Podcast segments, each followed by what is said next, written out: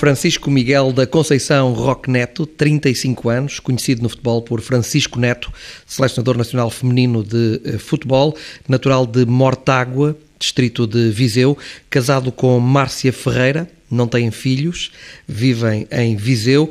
Francisco Neto eh, conduziu a seleção portuguesa pela primeira vez a um campeonato eh, da Europa, a fase final de um campeonato da Europa, que vai decorrer este verão na Holanda, entre 16 de julho e 6 de agosto. Francisco Neto é treinador desde os 19 anos, trabalhou no Salgueiros, eh, Repesenses e depois eh, foi coordenador técnico da Associação de Futebol de eh, Viseu, até à altura que eh, partiu para Goa para treinar a seleção masculina eh, de Goa, tendo ganho a medalha de ouro, a seleção de Goa, nos Jogos eh, da Lusofonia.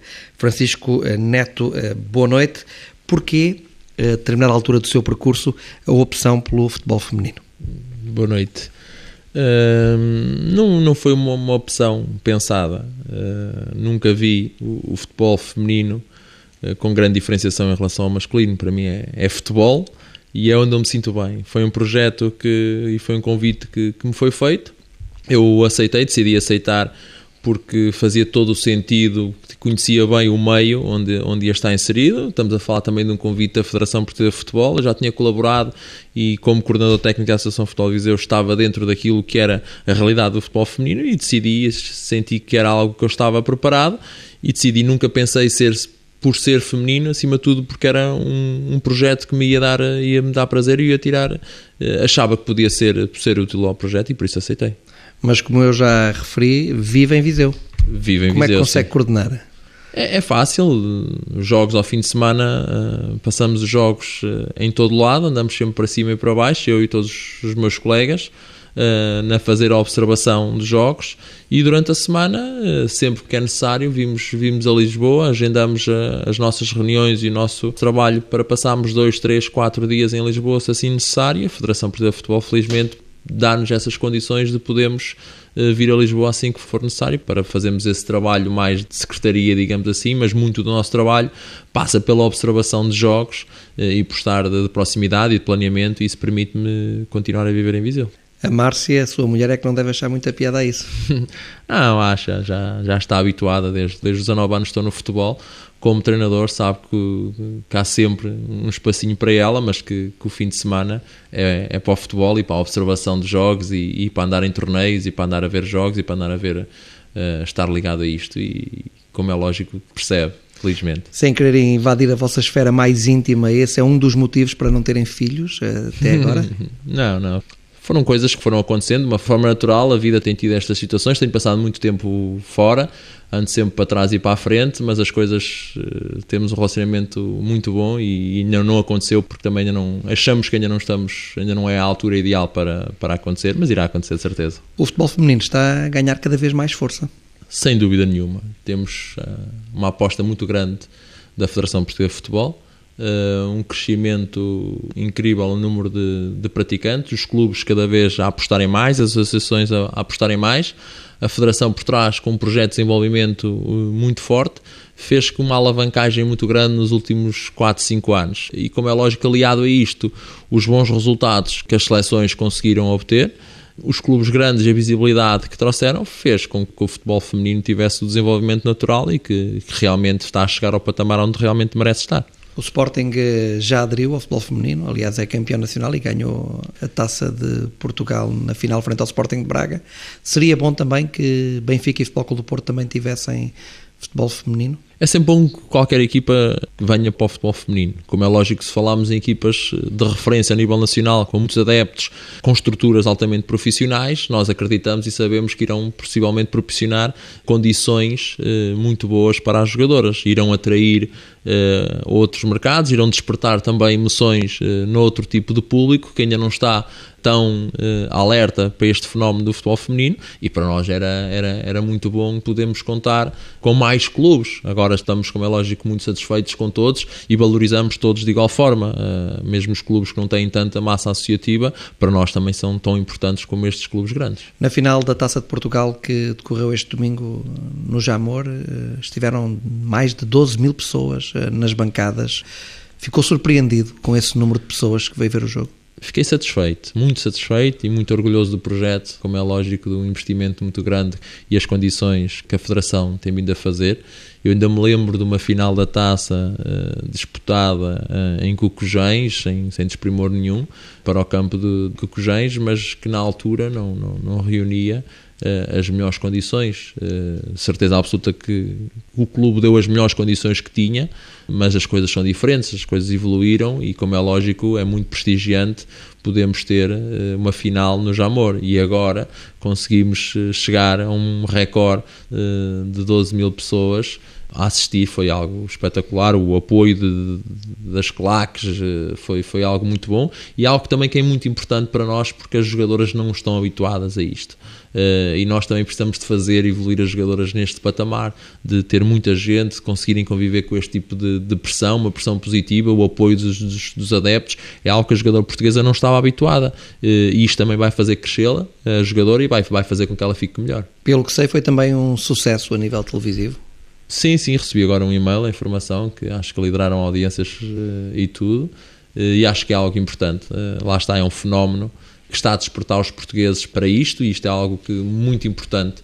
Temos vindo a crescer, Uh, os clubes têm feito um trabalho fantástico, a Federação, uh, de igual forma, a promover e a querer fazer crescer o futebol feminino. E acho que, como há sintonia uh, nas, nas situações, as coisas vão acontecer naturalmente. E são essas as explicações que encontra para estar tanta gente no estádio a ver a final? Sim, são dois clubes que por si só atraem muita gente. Tem, tem massa associativa, tem massa adepta muito grande.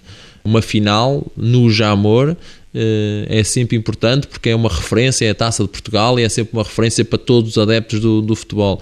Eh, e de uma forma natural, isso traz as pessoas ao futebol. Cada vez o jogo no feminino é mais atrativo, é bem jogado, tem ótimas executantes, tem ótimos treinadores, os clubes proporcionam ótimas condições às jogadoras eh, e quem vai ver um jogo feminino fica quem vai ver pela primeira vez vai gostar de certeza absoluta e depois é algo que depois se entranha, como se costuma dizer, e que fica para sempre. As pessoas acabam por começar a gostar mais do feminino e a, e a seguir o feminino.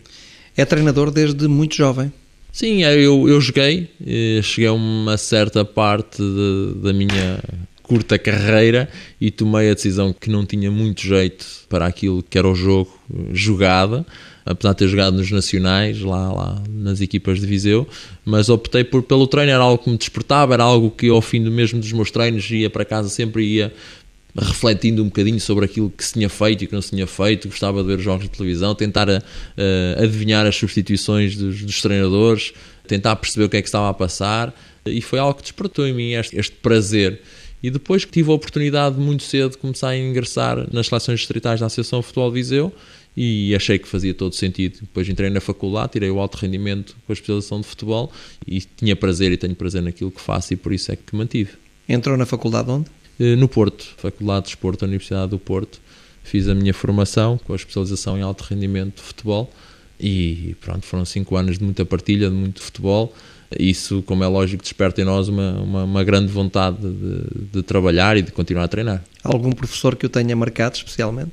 Sim, há, felizmente a FADEL tem professores de, de, grande, de grande relevo, como é lógico, o professor Vitor Frade é sempre uma referência para quem estuda naquela universidade e estuda na, na, na disciplina de, de, futebol e se especializa no futebol, uh, mas como é lógico, há, há mais professores de, de, referência, felizmente. O professor Júlio Garganta também, professor muito conceituado e que a todos nos marca. É um adepto da periodização tática? Não estou a dizer que seja um adepto da priorização tática. Acho que gostei gosto de, e, e identifico-me com muita coisa, mas procuro ter a minha forma de, de pensar, a minha forma de, de ver as, as, coisas, de refletir. E sim, não há dúvidas nenhumas que há muito do, do trabalho que coincide, apesar que o trabalho de, de, seleção é sempre um bocadinho diferente do trabalho do clube. Uh, mas sim, identifico-me identifico com muito daquilo que é a priorização tática. O professor Vitor Frade é um adiantado mental no futebol? Hum, é uma referência no futebol. É alguém, pelo menos para nós estudantes na altura, que nos fazia refletir acima de tudo isso. Criou nos seus alunos uma capacidade de reflexão sobre as coisas e, e, uma curiosidade sobre as coisas e fazia com que as pessoas se interessassem por algo que se calhar muitas vezes nós achamos que não está diretamente ligado com o futebol, eh, mas aquilo é só futebol. uh, e ele tem essa capacidade de transmitir a paixão pelo jogo e pelo treino e acaba por ser uma referência para todos os seus alunos. Ele depois é uma figura algo discreta na, na vida, não é? Não, não dá entrevistas, não Sim, quer é. passar muito ao lado, apesar dessa importância que o Francisco e muita gente que foi, muitos alunos dele reconhecem. Sim, não, é a maneira dele estar, é, eu acho que ele, ele fica mais motivado por passar a mensagem aos seus alunos eh, e deixar e permitir eh, depois seja os alunos a, a, a, estar e a mostrar o trabalho no, no, terreno, mas ele é uma pessoa com uma experiência no terreno incrível, com conhecimento sobre tudo que é indescritível e só quem teve o prazer de, de, estar com ele e de comunicar com ele é que entende isso. Muito reservada, mas que quando está nas aulas, não. É uma pessoa que comunica imenso e as aulas do professor Frade, felizmente, nunca tinham fim. Disse que jogou futebol. Em que posição? Defesa central. Uh, jogava à central. Qual é a altura que tem? Tenho 1,87. não é mau para central? Não, não era mau, mas uh, achava que, que se calhar tecnicamente não era grande coisa, apesar que tinha alguma disponibilidade, tinha vontade, tinha muita paixão pelo jogo, como ainda tenho, e, é algo que me atraiu, como é lógico, desde muito cedo. Eu, em Mortágua vivia atrás do campo de futebol, meu pai foi treinador de futebol e eu passei a minha infância a jogar futebol com os meus amigos no campo do Mortágua Futebol Clube ou a apanhar bolas nos jogos do, do meu pai. meu pai era, era, era treinador do, do Mortágua e eu ia sempre com ele, ia sempre ao balneário ouvir as palestras, ia sempre ouvir, ia aos treinos todos, e se cá isso também despertou em mim este, este gosto pelo futebol. O seu pai segue muito a sua carreira?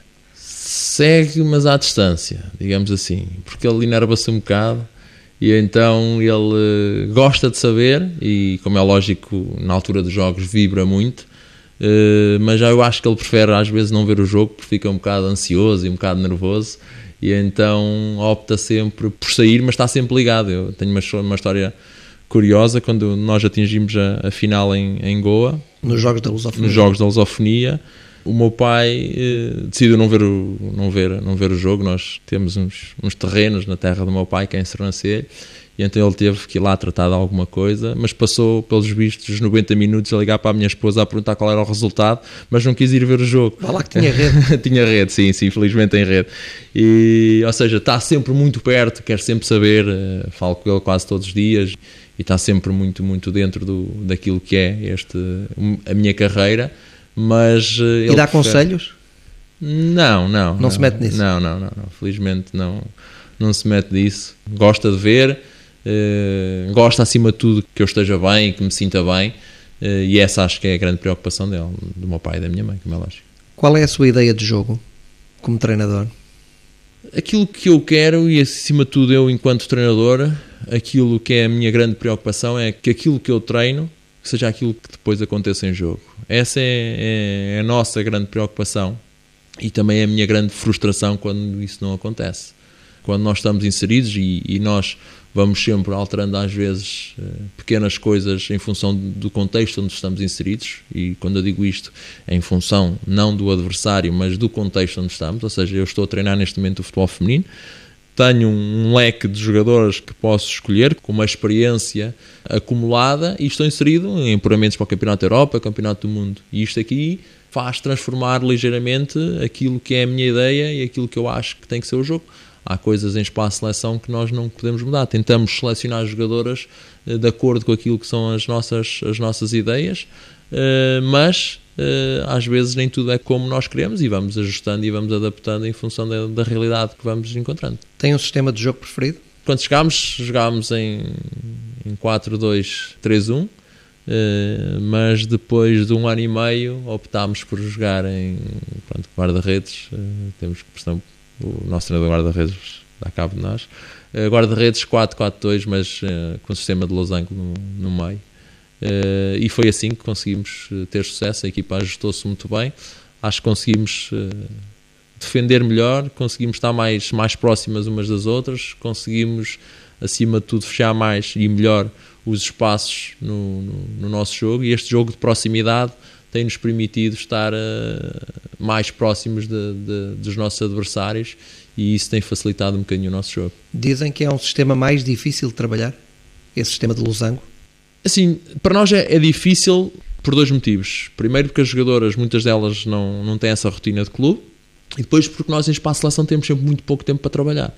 Uh, no 4-3-3 é mais, é mais simples? Eu não, não, não, acho que seja mais simples, acho que acima de tudo é porque as jogadoras normalmente e os jogadores normalmente já vêm mais habituados e são criados, entre aspas, nos clubes com este tipo de sistema. É o sistema possivelmente que mais se utiliza uh, no futebol, uh, pelo menos em Portugal nós, como temos muito pouco tempo de trabalho, torna sempre difícil quando queremos eh, alterar alguns princípios, quando queremos mexer em algumas coisas.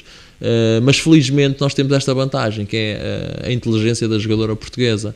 É uma das grandes vantagens. A jogadora portuguesa é uma jogadora culta, é uma jogadora inteligente e que rapidamente entende quais são os comportamentos e quais são as ideias que nós queremos e as coisas têm corrido bem. Vamos jogar o Campeonato da Europa pela primeira vez. Eh, Francisco Neto e a sua equipa técnica conduziu a seleção portuguesa feminina de futebol ao Campeonato da Europa. Vai decorrer na Holanda. Portugal está no grupo da Espanha, Escócia e Inglaterra. É curioso aqui eh, dois países eh, ibéricos e dois países britânicos neste grupo. Que hipóteses tem Portugal neste Campeonato da Europa? Nós temos que fazer um enquadramento do, da situação. Nós, neste momento, nós fomos a única equipa de pote 4 a apurar. Ou seja, das 16 equipas uh, apuradas, nós somos a equipa com mais baixa no ranking do Campeonato da Europa. Uh, somos a equipa que temos uh, menos praticantes de, do Campeonato da Europa. Mas isso não nos tira a ambição, não nos tira o querer, não nos cria a paixão e a vontade de representar o nosso país ao mais alto nível. Uh, e eu acredito que no, numa fase inicial que iremos fazer tudo para passar a fase de grupos uh, e depois logo se verá. Uh, sabendo sempre que é muito difícil, a Espanha e a Inglaterra, como é lógico, são, são as grandes candidatas a passar a fase de grupos, não, não há dúvidas nenhumas. A Espanha já esteve na nossa fase de qualificação, foi a equipa que fez o melhor score no, em todos os grupos do apuramento.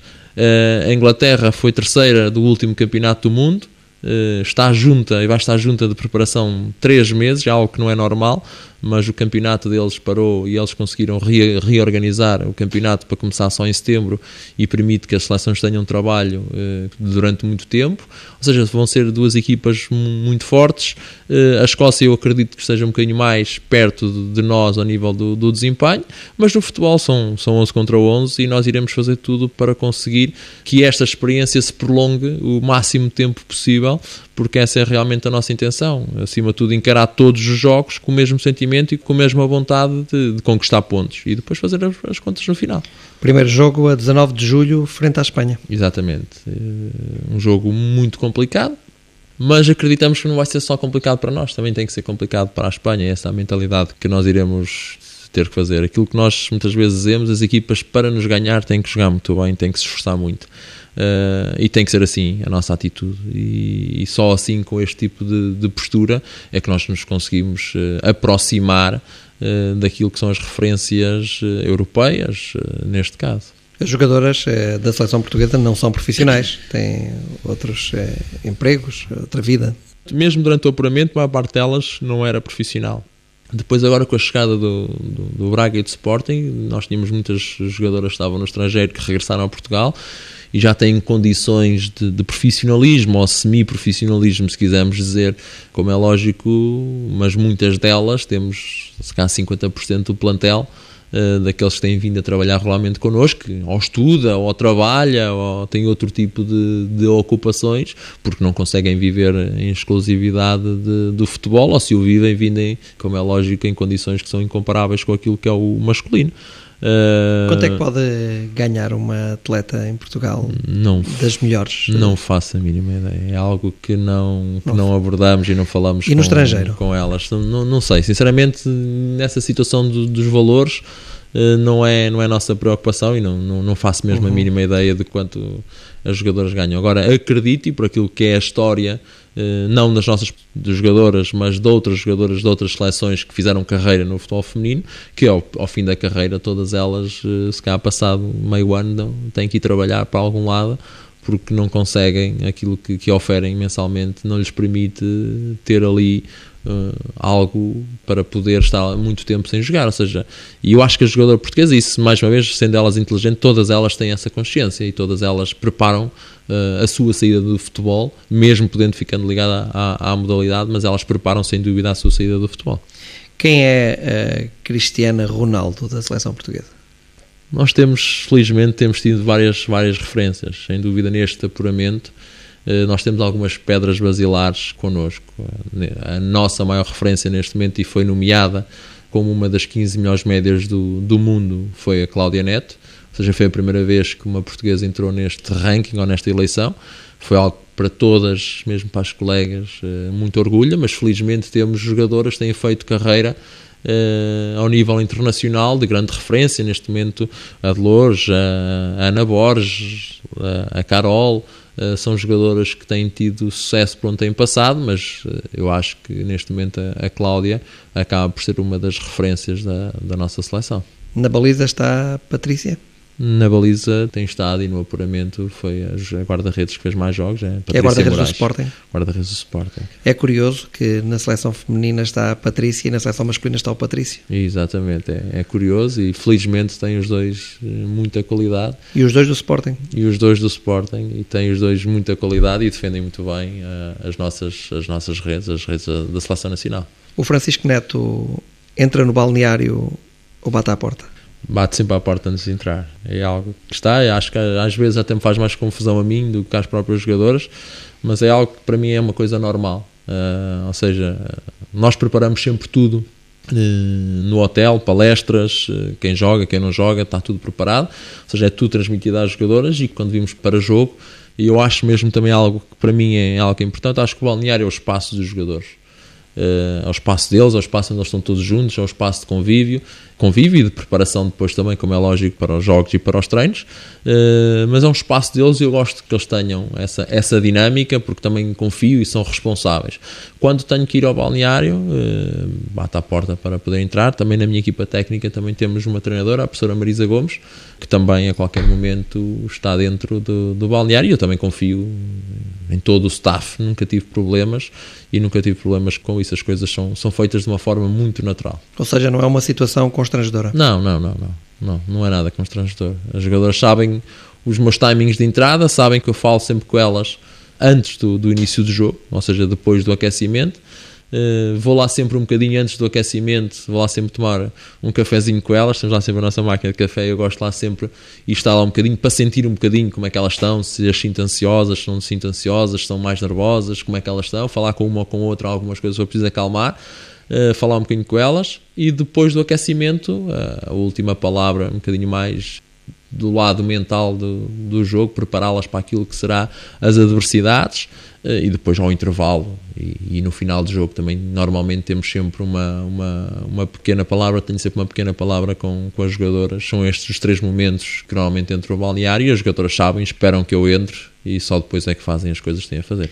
Há algum treinador que lhe sirva de modelo? Os treinadores portugueses que têm estado lá fora, felizmente têm tido, e felizmente e por muito mérito, têm tido muito sucesso.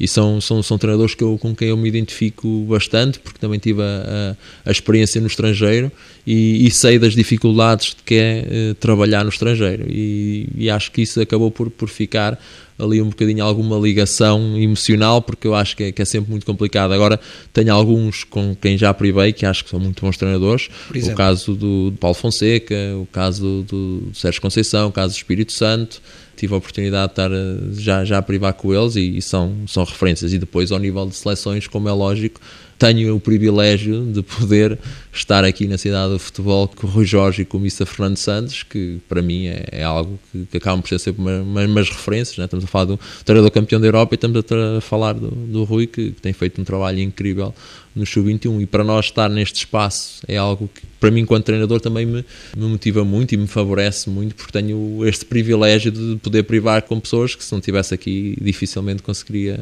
estar com eles. Troca impressões com Fernando Santos? Falo com o Mister e aquilo que, que eu sinto é que sempre se eu que, que a abertura do lado dele para lhe poder e para poder falar sobre aquilo que eu achar eh, necessário.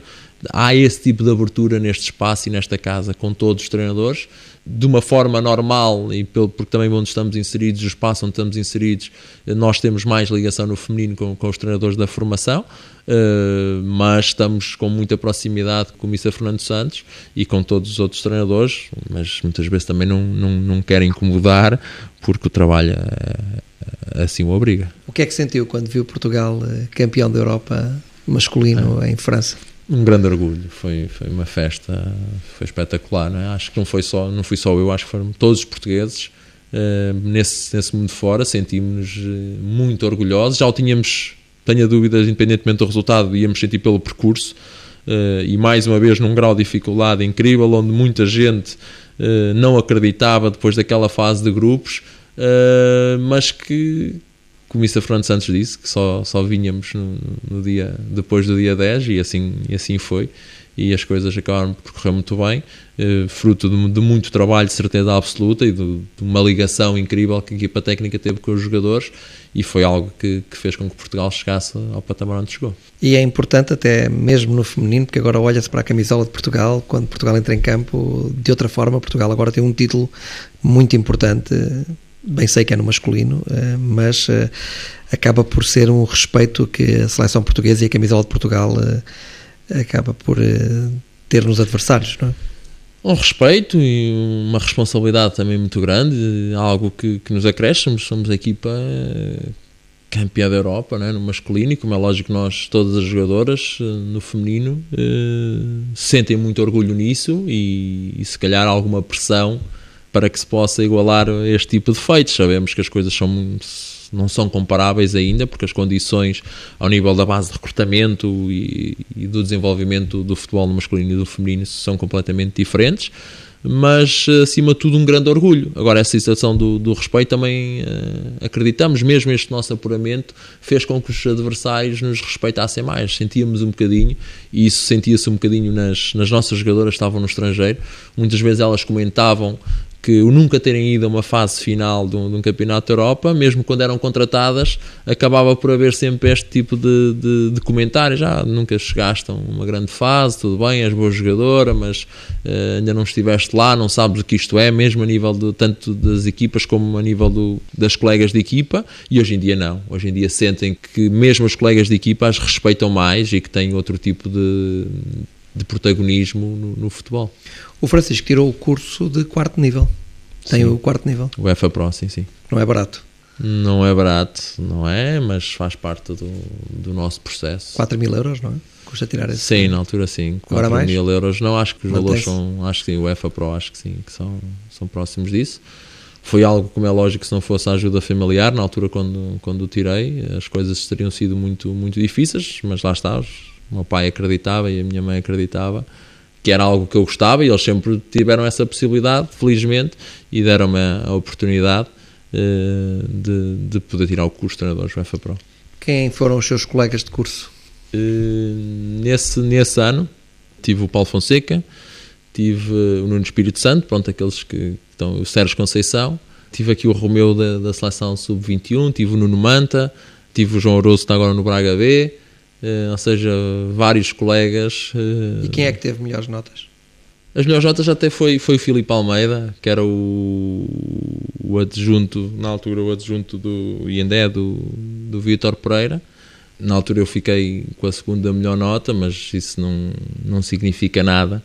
Uh, são pequenas pormenores do, do curso de treinadores, mas acima de tudo o que ficou foi a experiência e a abertura destes treinadores que não tinham necessidade nenhuma, porque já tinham alguns deles carreira feita, uh, não tinham necessidade de, de, serem como foram, uma abertura incrível, não tiveram problemas nenhums em, em partilhar o seu conhecimento e isso é que foi realmente a, a grande nota daquele curso.